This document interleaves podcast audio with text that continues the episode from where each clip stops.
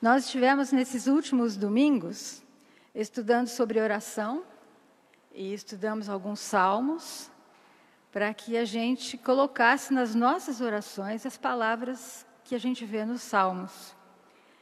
É, o livro de Salmos é uma prova de que Deus se importa muito com as nossas emoções. Os cânticos, as orações, os momentos de adoração que a gente encontra na, é, nos salmos estão sempre ligados às nossas emoções. E você já reparou como a gente tem várias ordens relacionadas com esses textos que estão aí na tela? Ame o Senhor, exultem, é, deleite-se no Senhor, alegre-se, ponha sua esperança em Deus. Então, são palavras que vão direto, são comandos que Deus colocou nesse livro para que a gente é, mexa com as nossas emoções, né? Ame, fique admirado, exulte, adore, fique alegre. Não são palavras ditas assim como um testemunho de alguém, como por exemplo no Salmo 116 ele fala: Eu amo o Senhor. Então ele está dando um testemunho, né? Ou não são também orações, né? Que, como por exemplo, 86, que diz: Senhor, alegra a alma do teu servo.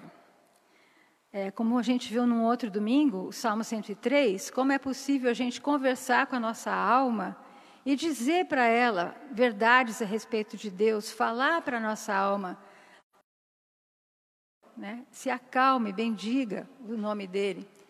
Então, como a gente tem essa conversa com a gente mesmo, com essas emoções envolvidas. Por que será que tem isso nos Salmos? O Salmo primeiro fala de uma pessoa que ama o Senhor, que tem prazer na lei do Senhor. E por outro lado, faz aquele contraste com o ímpio, né? Aquele que não quer viver perto de Deus, ele quer viver longe de Deus, e diz que o caminho dele leva à destruição. É, versículos 5 e 6 fala: Por isso os ímpios não resistirão no julgamento, pois o Senhor aprova o caminho do justo, mas o caminho dos ímpios leva à destruição. Então, Deus nos ordena muitas vezes que a gente tenha esse contentamento com Ele para a gente não caminhar nesse caminho de destruição, não chegar lá no final e ser reprovado no julgamento. Isso tudo está envolvido nisso. Mas tem mais uma coisa importante: os salmos ajudam a gente a não ter aquele otimismo ingênuo de achar que nós, seres humanos, caídos, pecadores, vamos estar constantemente glorificando o Senhor na nossa vida aqui no mundo ou que a gente nunca vai perder a nossa alegria por causa das dificuldades, dos obstáculos que a gente tem que enfrentar. Nada disso. Tem outros é, sentimentos que aparecem nos Salmos também que nos dão essa ideia, que nos ensinam assim. Como a gente vai ver hoje no Salmo 73, que a gente vai estudar. Foi escrito por Asaf, que era um, um cantor que trabalhava no templo e encontramos o Asaf cheio de dúvidas, com a visão meio nublada, sem entender o que estava acontecendo, com sentimentos que nem esses. Olha. Salmo 38, 17. É, Estou a ponto de cair, a minha dor está sempre comigo, eu sinto dor o dia inteiro. É, Salmo 25, volta-te para mim, tem misericórdia de mim, porque eu estou sozinho, estou aflito. As angústias do meu coração só se multiplicam. Ou no Salmo 44, agora nos rejeitaste, humilhaste, e os que te odeiam nos saqueiam, nos saquearam. Eu sofro humilhação o tempo todo e o meu rosto está coberto de vergonha. Então veja, os, esses sentimentos que também fazem parte da vida da gente. Nós nos apegamos a esses salmos porque eles são o nosso retrato, né? A gente é assim, tem dor, solidão, aflição, como esses versículos que a gente encontra nos Salmos. Mas hoje é o dia de pensar sobre o Salmo 73. O que, que eu faço com essas dúvidas que, que, aparece, que aparecem na minha vida? Então, um belo dia, o Asaf acordou e ele pensou: vou fazer um cântico novo. Então, ele saiu em direção ao trabalho e começou o cântico dele. Certamente Deus é bom para Israel, para os puros de coração. Começou bem, né? Mas daí ele olhou em volta e ele viu uma porção de coisas desejáveis. Por exemplo, um super carrão que ele encontrou na rua, né? Ou então, é, uma pessoa que ele viu rica, famosa, cheia de glória, com tudo no lugar, famosa. Depois, ele viu uma super de uma casa enorme, com piscina, jardim, com tudo que o conforto de uma casa desse tipo oferece para as pessoas. Ainda viu mais uma coisa, ele viu aquele voyage maravilhoso que o pai da Sônia deu para ela e para o Laudir. Ah, não! Isso não foi uma coisa que ele desejou, de jeito nenhum. Né? Mas o Azaf olhou em volta e ele viu muitas pessoas que não, não andam atrás de Deus, estão longe de Deus, são ímpios, se afastam de propósito de Deus e que tinham uma vida muito melhor do que a dele. E aquilo bateu no coração dele com um sentimento de inveja, de ciúme, puro ciúme do que estava acontecendo. Como assim? Fulano foi promovido?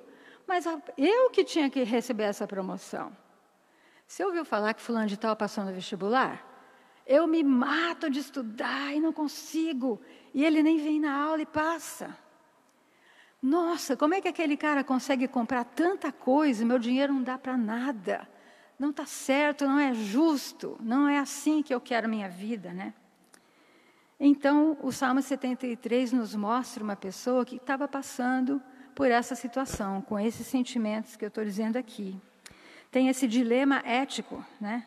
Por que, que eu tenho que me manter fiel ao Senhor, ter uma vida toda certa nos princípios de Deus, sendo que o ímpio vive numa boa e tem muito mais coisas do que eu, está muito mais feliz do que eu nesse mundo? Então, será que os benefícios que eu recebo, os benefícios de seguir a Cristo, valem a pena pelo preço que eu pago? Tudo isso estava no coração do Azáfia. Vamos ler do versículo 4 até o versículo 11. Ele está falando dos ímpios. Eles não passam por sofrimento, têm o corpo saudável e forte. Estão livres dos fardos de todos, não são atingidos por doenças, como os outros homens, não pegam nada. Por isso, o orgulho deles lhes serve de colar e se vestem de violência. Do seu íntimo brota maldade, da mente transbordam maquinações, esquemas. Eles zombam, falam com más intenções, na sua arrogância, eles ameaçam com opressão. Com a boca, arrogam a si os céus e com a língua se apossam da terra. Isso é, eles se acham o manda-chuva do pedaço. Né? Por isso, o seu povo se volta para eles e bebem as suas palavras até saciar-se. E eles dizem: Como saberá Deus? Terá conhecimento o Altíssimo? O que, que aconteceu? Deus saiu para almoçar? Ele volta logo? É assim que está esse texto lá na Bíblia, a mensagem. Os ímpios são ricos, saudáveis, nunca ficam doentes, eles não passam por sofrimento, eles ostentam o seu orgulho, falando dos esquemas e armações que eles fazem, eles zombam de tudo, de todos, eles ameaçam os outros e ainda perguntam: Você acha que Deus está vendo? Ele não está sabendo de nada disso. O duro de ver esse versículo que fala que todo mundo curte muito o que esses ímpios falam. Eles se dão bem em todas as redes sociais, têm muitos seguidores. As pessoas bebem o que eles dizem até saciar-se, sai por aí imitando o seu comportamento. E nós, como o pobre Azaf, né? Quando olhamos para esse tipo de gente, sentimos o pé escorregar. Azaf disse: Os meus pés quase tropeçaram, por pouco eu não escorreguei porque eu tive inveja dos arrogantes quando vi a prosperidade desses ímpios. Então, nesse mundo, a gente passa por muitos momentos assim de incredulidade, a gente fica pasmo de ver como é que a vida dessas pessoas segue e a nossa não. É a nossa fé em vertigem, certo? Então, nós temos que olhar para esse salmo da palavra de Deus para aprender como é que eu devo reagir numa situação como essa. O que, que o Azaf fez quando bateu toda essa dúvida e essa inveja no coração dele? Do versículos 16 e 17. Quando tentei entender tudo isso, achei muito difícil para mim, até que eu entrei no santuário de Deus e então compreendi o destino dos ímpios.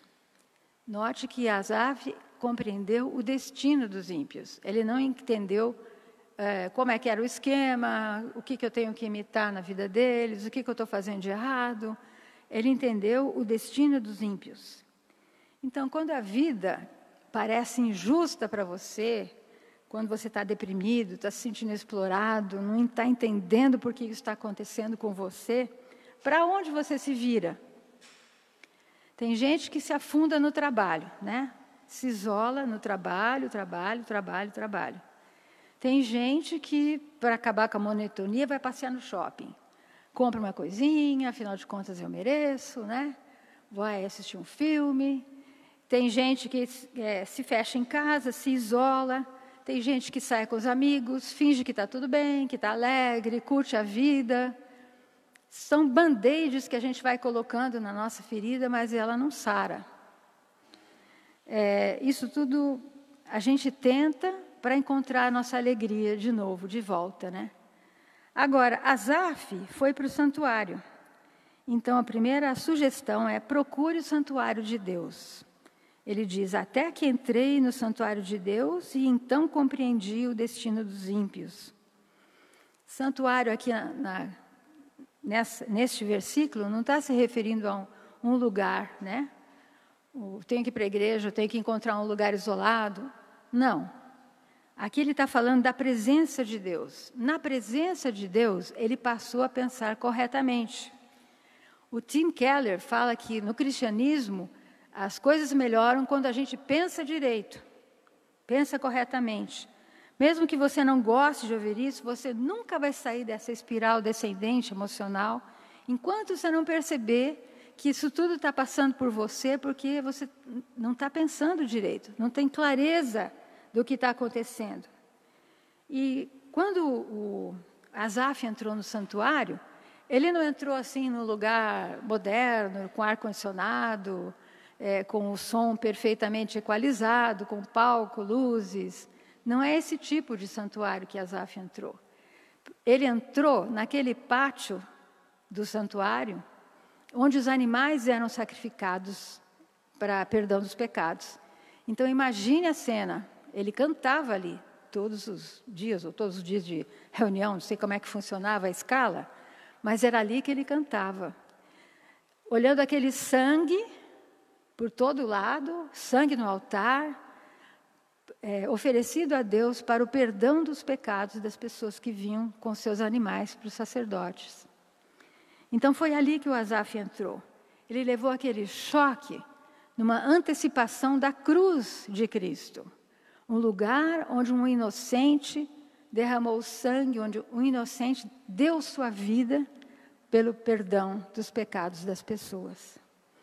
E ali foi confrontado com esse sangue derramado para perdão dos pecados, que bateu na cabeça do Asaf a linha de tempo de Deus. Ele entendeu a linha do tempo que Deus tem.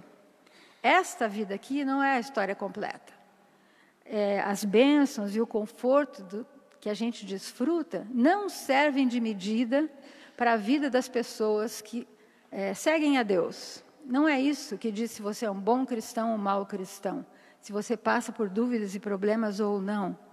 As bênçãos e o conforto material desta vida não servem de medida. E isso aconteceu ali naquele momento na cabeça do Azaf. Ele viu o final da história. Para onde Deus está levando as coisas? Qual é o plano do Senhor? Qual é o dia que Ele vai colocar o ponto final na história da humanidade aqui? E aí, quando a gente se defronta com este sangue da cruz de Cristo, é o momento que você entende: a minha vida tem outro propósito. Eu sou amado e perdoado pelo Senhor. Ele tem um plano para mim dentro dessa conjuntura do plano de Deus para os homens. E isso vai mudar a minha maneira de pensar, vai mudar os meus sentimentos. E aí ele continua, versículo 18 a 22. Certamente os pões, ele está falando dos ímpios, em terreno escorregadio e os fazes cair na ruína. Como são destruídos de repente, completamente tomados de pavor. São como um sonho que se vai, quando a gente acorda. Quando te levantares, Senhor, tu os farás desaparecer. Quando meu coração estava amargurado e no íntimo eu sentia inveja, agi como um insensato e ignorante. Minha atitude para contigo era de um animal irracional. Asaf tomou consciência de si mesmo, da forma como ele estava agindo. Então, a segunda sugestão é torne-se consciente de si e paciente com o plano de Deus. Ele disse: Quando meu coração estava amargurado e no íntimo eu sentia inveja, agi como insensato e ignorante. Minha atitude para contigo era de um animal irracional. Eu agi que, como se fosse um burro. É isso que ele está falando. Um animal irracional. Quando a gente tem inveja da circunstância daquelas pessoas que não honram o Senhor, nós somos como animais ignorantes. Não basta a gente conhecer Deus. A gente tem que entender o plano dele para a humanidade, para onde está caminhando tudo isso. A história tem um sentido que não é esse que a gente vê aqui na Terra, no nosso mundo. Deus vai punir aqueles que o rejeitam. Disse aqui o salmo: vai castigar aqueles que não o adoram. Então, eles podem até estar apoiados em coisas, em pessoas aqui deste mundo, bem confortáveis, mas vão viver um pesadelo horroroso no final, se não mudar de atitude. E continuando, versículo 23, nós temos a terceira sugestão, que é pegue na mão de Deus. Versículo 23, o Asaf fala: Contudo, sempre estou contigo, tomas a minha mão direita e me sustens. Tu me diriges com o teu conselho e depois me receberás com honras. Dá a mão aqui, dá a mão aqui. Você ouviu Deus falando isso para você? Me dá tua mão, me dá tua mão. Eu vou te sustentar, eu vou te guiar, eu vou andar com você, vou te mostrar o caminho, vou te dar aconselhar. E as coisas que estão acontecendo agora vão passar. De repente você não vai nem ver, vai até esquecer disso tudo. Aguenta firme. É isso que o Asaf sentiu aquele dia. O Senhor toma a minha mão direita e me guia, e me ensina, me dá conselho, me mostra como agir. É isso que Deus está falando para cada um de nós hoje. E por último, a quarta sugestão, recupere o deleite da presença de Deus. Em outras palavras, recupere a curtição que é estar com Deus. Ele pergunta, versículo 25: A quem tenho eu no céu senão a ti? E na terra nada mais desejo, donam, sem dúvida perecerão. Tu destróis todos os infiéis. Mas para mim, bom é estar perto de Deus. Eu fiz do soberano Senhor o meu refúgio. Proclamarei todos os teus feitos. Então Asaf estava lutando com uma arritmia do coração dele. Não era só os pensamentos confusos, mas eram os sentimentos confusos ali. Ele fala que ele quase escorregou, né? Fez perguntas que mostram um problema do coração. Ele queria ter algo mais do que somente Deus aqui na terra, nesta vida.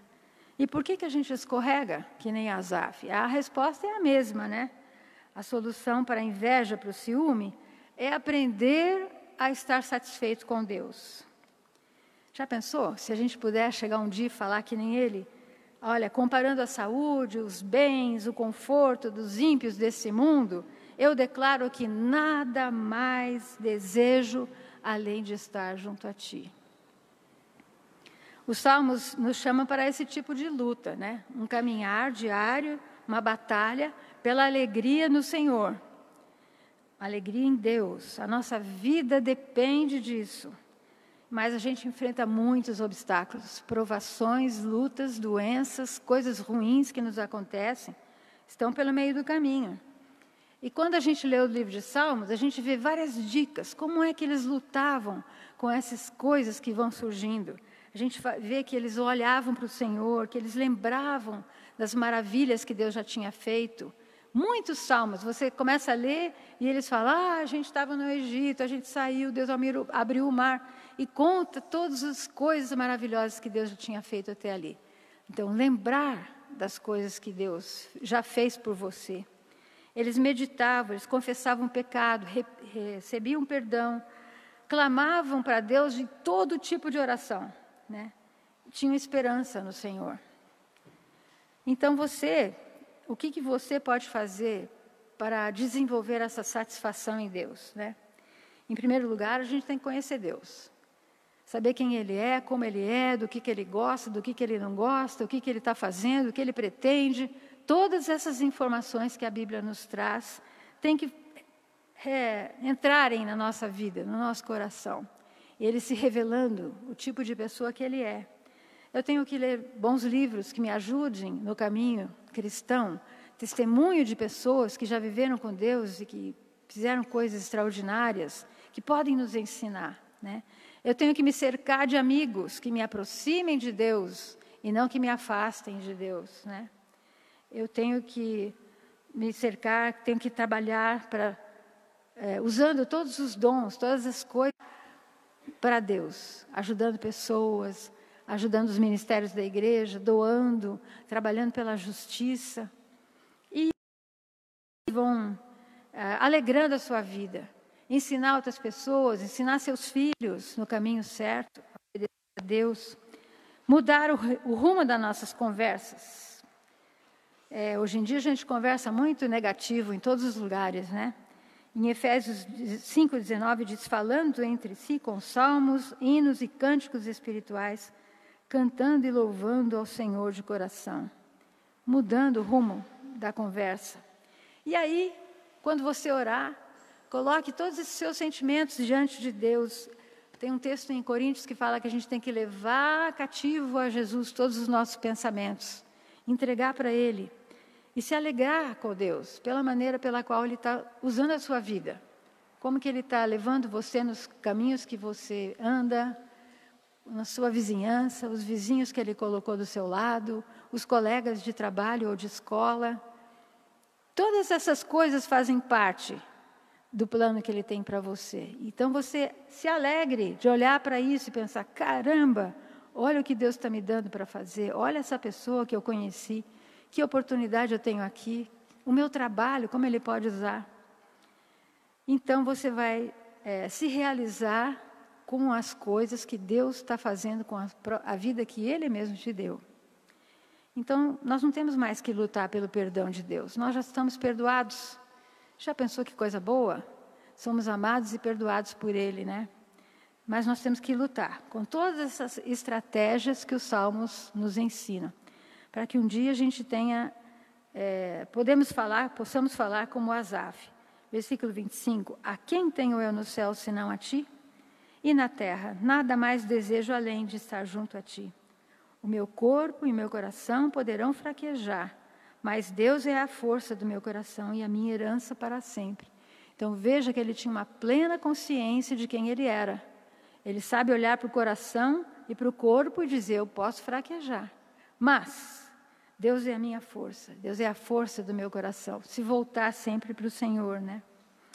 Então, se demorar a chegar, essa alegria, não procure alegria em nenhuma pessoa ou coisa além do Senhor, porque não vai adiantar não vai durar. E você vai ficar mais triste, mais frustrado. E é, se a gente não buscar em Deus a nossa satisfação, a gente vai ser dominado pela insatisfação. Então vamos esperar pelo Senhor, vamos confiar, né? Eu pedi para o Serginho cantar uma música, pode vir, Serginho, é, que fala a respeito desse amor fiel de Deus, que não nos abandona em circunstância nenhuma. Então, enquanto ele canta, eu quero que você ouça e olhe para dentro do seu coração e veja lá quais são os sentimentos que você tem que entregar para o Senhor. E aproveite esse momento para pedir que Deus ajude você a ter no Senhor a razão, o motivo da sua alegria. Tá bom?